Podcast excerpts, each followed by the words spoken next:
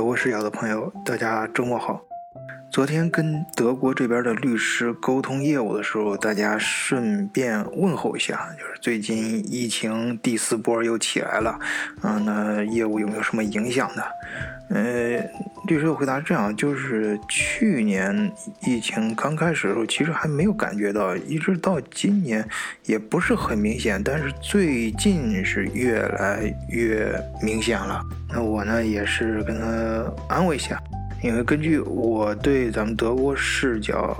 这也是感谢德国视角这个平台啊。我们做节目的时候，跟很多听友方方面面，呃，特别是跟德国业务有关的啊，很多听友在线下进行沟通，我也获得很多一些最接地气的、最真实的一些信息，呃，尤其是商务方面。呃，那我跟他的建议就是多关注一下中国企业的某些行业啊，在这次疫情中，甚至某些行业是逆势增长的。我在前面节目里面也都聊过，所以我的看法是这样啊就是这次疫情对德国整个经济的影响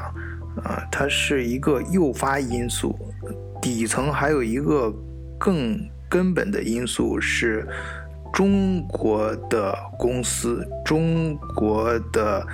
这些业务能力在欧洲市场上是越来越强了，而且这似乎是一个加速的过程，里面的结构也在发生着变化。也就是说，中国啊这几年在欧洲对德国企业的冲击啊。越来越大，对德国和欧洲市场，尤其是在科技产品领域的比重越来越大。啊，与其我们这样说，还不如我们换一个角度，从德国的视角来看啊，其实德国人他表现出越来越多的是担忧和焦虑。你比如说，在德国，嗯嗯，非常有名的就是，就是你要研究德国的话，嗯，你肯定要关注的几个媒体之一啊，就是《世界报》，它的里面有一篇嗯文章，就是长文，题目非常的骇人听闻啊，呃，就讲中国已经对德国的核心产业构成了威胁。你注意，它用到了一个词叫核心产业，它里面这样写啊，就是。呃，和以前不同的是，中国企业现在已经开始越来越多的向德国出口技术含量比较高的工业产品。这些产品原本是德国的强项产品，但是呢，现在啊。中国的比重越来越大，他也提到了一个科隆经济研究所啊，我前面节目里面也给大家介绍过，德国最强的两个经济研究所，也是呃，就是在 BVL 这个领域，就经济学领域最强的两个大学，是一个是科隆，一个是曼海姆啊，这两个我都会在这次节目里面继续说啊，呃，先说这个科隆这个报告，它是提到中国对欧盟出口产品中技术产品的。比例已经从两千年的百分之五十点七增长到二零一九年的百分之六十八点二，啊，一九年就是疫情前嘛。这个我觉得数字啊，它有点苍白啊，因为我身在其中啊，可以这一点我可以非常自信的跟咱们都是要听友大家聊啊，就是我自己在这十年当中是亲身参与了啊，经历了很多中德之间的。项目也是目睹了中国的呃企业在欧洲的市场，呃这个结构性的变化和体量的变化啊，包括一些重点企业呃的一些业务，我都实际参与过。呃，这个我在前面节目里也提到过，就包括一些风口上的项目啊，包像最早的咱们老百姓都会做的代购啊，然后中国这个最早的一想出来，企业要出来就这边的参加怎么参加会展呢？啊，一些跟呃导入市场有关的一些业务，还有嗯后来的嗯跨境电商啊，这非常火爆。那具体到德国、欧洲本地的服务，就是嗯，给矿泉提供海外仓的服务。嗯，然后随之那几年中国双创比较火嘛，也扩展到海外来，就是大举的海外并购。嗯，那个我专门前面专门那几期节目，大家可以看前几年，那都是两两三年前了。我本人实际也经历过几起比较大的并购案，啊，都是在这行业里面排得上号的。而且我也带过一些项目到中国去。其中有一个项目还在二零一六年的时候，两国总理在人民大会堂见证签约。所以，我从各个层面啊，就是咱们听友，咱们有一些，嗯，咱私下里随便聊的这些最常见的啊一些项目，到比较高端的项目，各个层面、各个量级的，我不敢说非常的清，都非常的清楚，但我敢说的是，至少。嗯，我多多少少的都参与过啊，略知一二吧。那么我们回过来说，刚才谈到的克隆金研究所，它提供的这个数数字，我为什么说的比较苍白呢？因为你要看这个比例，从百分之五十到百分之六十八，好像也不是特别的大呀。但是我深信身在其中，我知道这个数字的背后是意味着什么。首先啊，我们说，呃。就是低端的，就是咱们以前在中国大家经常说的嘛，我们在往德国卖、欧洲卖东西，那就最早就想到的是那种什么衬衫呐，啊，什么这个嗯玩具啊，啊，反正就呃劳动密集型啊，利润非常低的，嗯，中国有个数字叫六加一嘛，就我们挣的那个一，然后六都是。呃，给这个路上的人跟这个当地的这个海外分销商去挣了，啊，这个业务呢，呃，虽然它是低端型的，你比如说，呃，就说，呃，衣服啊，常见的这种电子产品、玩具什么的啊，这些，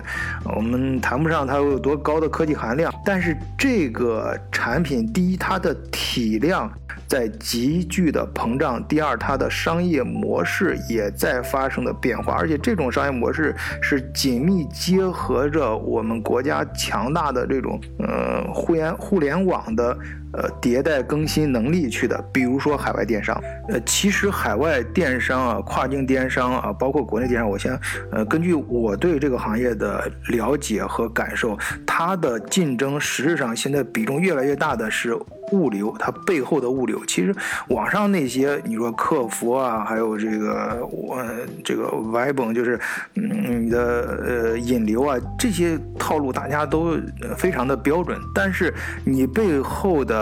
呃物流整合能力。这就是一大家的差别就比较大了啊，甚至有些大型的集团，他们自己搞这个整个物流线一个闭环啊，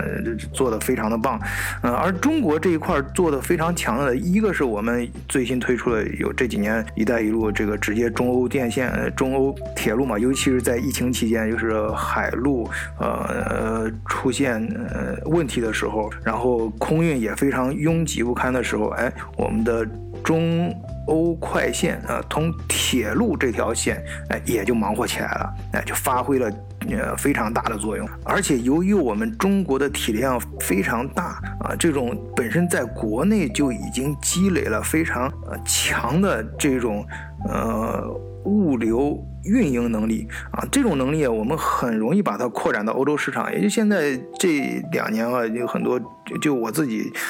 就就认识几个朋友啊，就做这个，在中就是把中国的这种智能仓啊，这种大型智能仓的运营模式就。到欧洲来，而且业务开展的非常的快，就是德国的需求量很大，因为德国它是它的物流在整个欧盟当中也是一个呃非常重要的位置，从它地理位置上和它的经济地位上都可以看得出来啊，所以它的几个大物流呃几个大仓啊，它不它当然它的管辖仓可能设在东欧啊，甚至在英伦三岛什么都有可能，但是呃他会呃非常愿意用中国的供应商，因为中国一个一方面是咱们。咱们国家的这些新兴的这些独角兽企业发展的非常的快，活儿比较硬，手上活儿硬，再一个反应迅速啊，而且非常的积极。所以你看这种呃，虽然你要看它还是做服，主要服务于一些呃劳动密集型啊，甚至是卖这个衣服哈，卖这个 T 恤，卖这个呃刮胡刀什么这种简简单的啊玩具什么东西，但是它的运营手段啊，物流手段已经在发生了革命性的变化，而且这些接入。接入到德国的本地的分销商之后，这些德国的，呃，你比如这这疫情期间比较火的，像迪卡侬这种啊，这种呃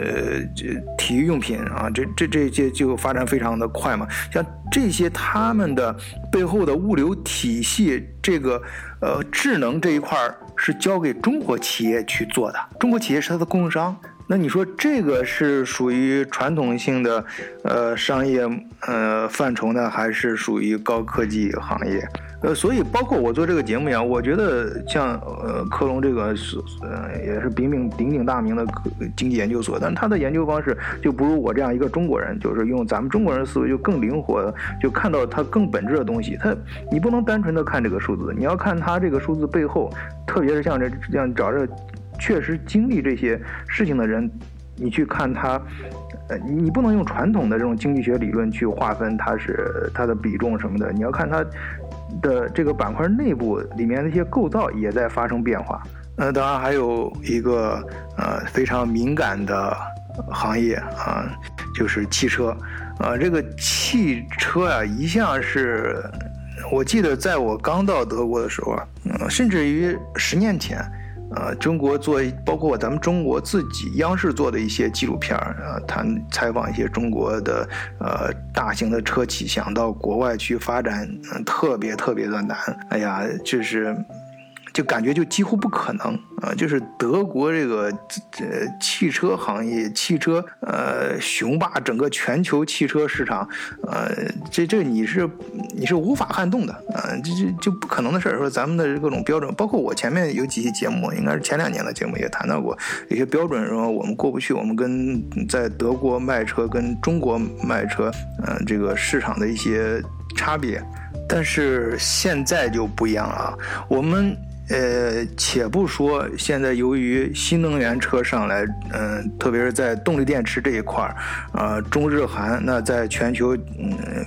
不能，这我们甚至不用说它是，呃，领先地位啊，而是唯一的。啊，在全球，呃，具有大批量生产能力的啊，也就中日韩这三个国家。中日韩当中力体量最大的又是中国啊。我们且不说这些，就就按照德国人的这种评价方式，我们去看啊，呃，德国汽车工业经济研究所啊，周日发布的一个汽车工业创新排行榜上。哎，评出了一个 top ten，在这个德国人评出的榜单当中啊啊，排名前十的汽车制造商有三家来自于中国，哎，分别是上汽集团、长城还有吉利。呃，这三家集团，嗯，我有幸都参与过他们的一些业务，在欧洲的一些业务啊，也都有实际的，呃，所以当然我不能在这个节目里面公开的说一些具体的事情啊，但我可以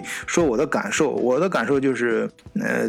第一就是。中国这个集团，他们反应速度非常快。第二是，嗯，他们都是在德国积极的实现了本地化，就是我们入场啊，我们按照你们的规则来玩，而且我们雇佣当地的人，而且我们高薪去挖，呃，非常高端的人才啊，舍得花钱。然后再一个呢，就是我认为更重要的一点啊，就是。迭代的速度非常快，这一点是德国啊，不仅是德国的车企，包括德国的其他的一些行业的大集团不能呃相提并论。德国你要进行一些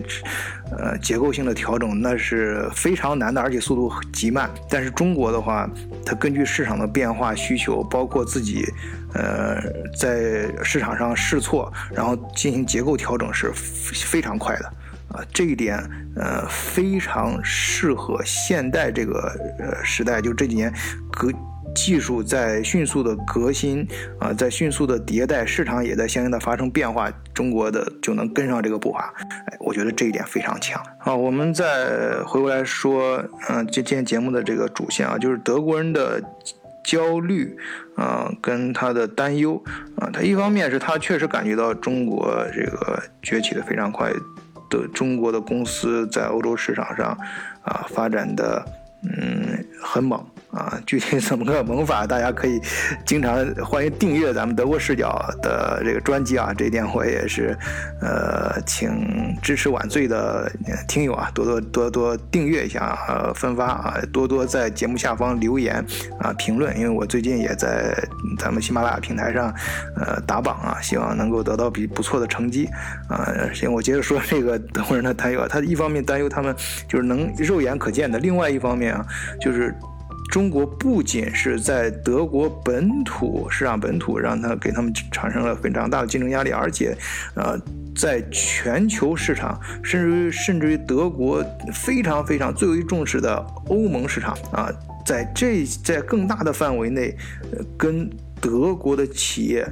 直接硬刚。啊，我们直接跟他就是直接竞争，作为就是，呃，品牌对品牌的一个那竞争。比如说，我前段时间在做一个项目的时候，啊，遇到中国一个企业说的话，我一个老板哈，就是我觉得他谈到一个呃思路，我非常的感动，受感动。就是说，我们不能再像以前那样，就是二一二十十几年前，或者是。以前吧，我们就是我们不说不说具体的实验，就是，呃，甚至包括现在一些企业，我们都不能说老是想着，哎，到都到国外的先进的国家去投一个技术啊，投个人什么的啊，这些呢，其实我们拿到手了，其实在最新的市场上，它也已经过时了。那我们我我们为什么不去在上游在研发这个环环节上？投入的更多呢？哎，我们直接跟研发这个领域的人才，因为欧洲有很多这方面的人才，包括研究所什么的这几个，哎，去直接的合作。呃，我们对自己的利益就不能把我们呃直接就是心里面认为我们是一个模仿者，我们完全可以在上游以我们现在中国这种呃能力和一些做事方式和这个速度，我们直接进入上游。啊，我们立足就是我们不是成为一个模仿者，而是成为一个领航者。我们进入这个行业，呃，就成为一个这个行业里面，把它定位成我们成为这个行业里面，就是要做到成为这个行业里面一个著名的企业，一个呃头部的企业。而不是说我们要赶上哪个企业，因为现在的时时代确实发生变化了啊！你 要因为大家听到这个时候觉得这有点二，觉得你这你先赶上人家再说啊，你先学会啊再说啊，你不会跑，你不会走呢，你就想跑，其实不是这样啊！你你像现在就比如说新能源车这块，这是很明显的弯道超车。那中国，那你要是按照传统的，你先赶上它的传统的内燃机、发动机什么的，你那那你那你赶去吧。那这个不知道要后年。马月呢？但是，你就你现在时代变了，你就可以弯弯道超车。我们，呃，在在新能源车、新特别电池产业这块，呃，有有很多的领域，我们就是可以做到，他们比外国人这些著名的企业做得好啊。甚至有些研发，他们也交给我们去做的，这我都亲身经历过。所以说，我认为啊，中国企业在嗯以。呃，更大范围内我不去谈，因为我自己没有亲身经历。我能经历过的，在呃欧洲市场上的崛起和迅速的发展，啊，或者说是德国啊老牌的这些大企业对中国企业的担心啊，呃，它的原因呢，呃，其实是多方面的。啊，一个从市场体量上，啊，从这个产品的更新速度上，以及呃这个市场推进的方式，嗯，还有我们更更就我刚才最后说到的啊，我们本身咱们中国这些大老板本身这个思维的转变上，哎，我觉得这是很多方面的一些呃变化。这绝对不是几个简单的数字可以把它概括出来的，嗯嗯，我也希望这为什么我建立德国视角这平台嘛，希望跟更多的啊，特别是跟中德和中欧有呃业务往来的朋友或者感兴趣的啊，或者相关的啊，我们进行更多的一些交流。好，嗯，最后欢迎大家在节目下面多多留言啊，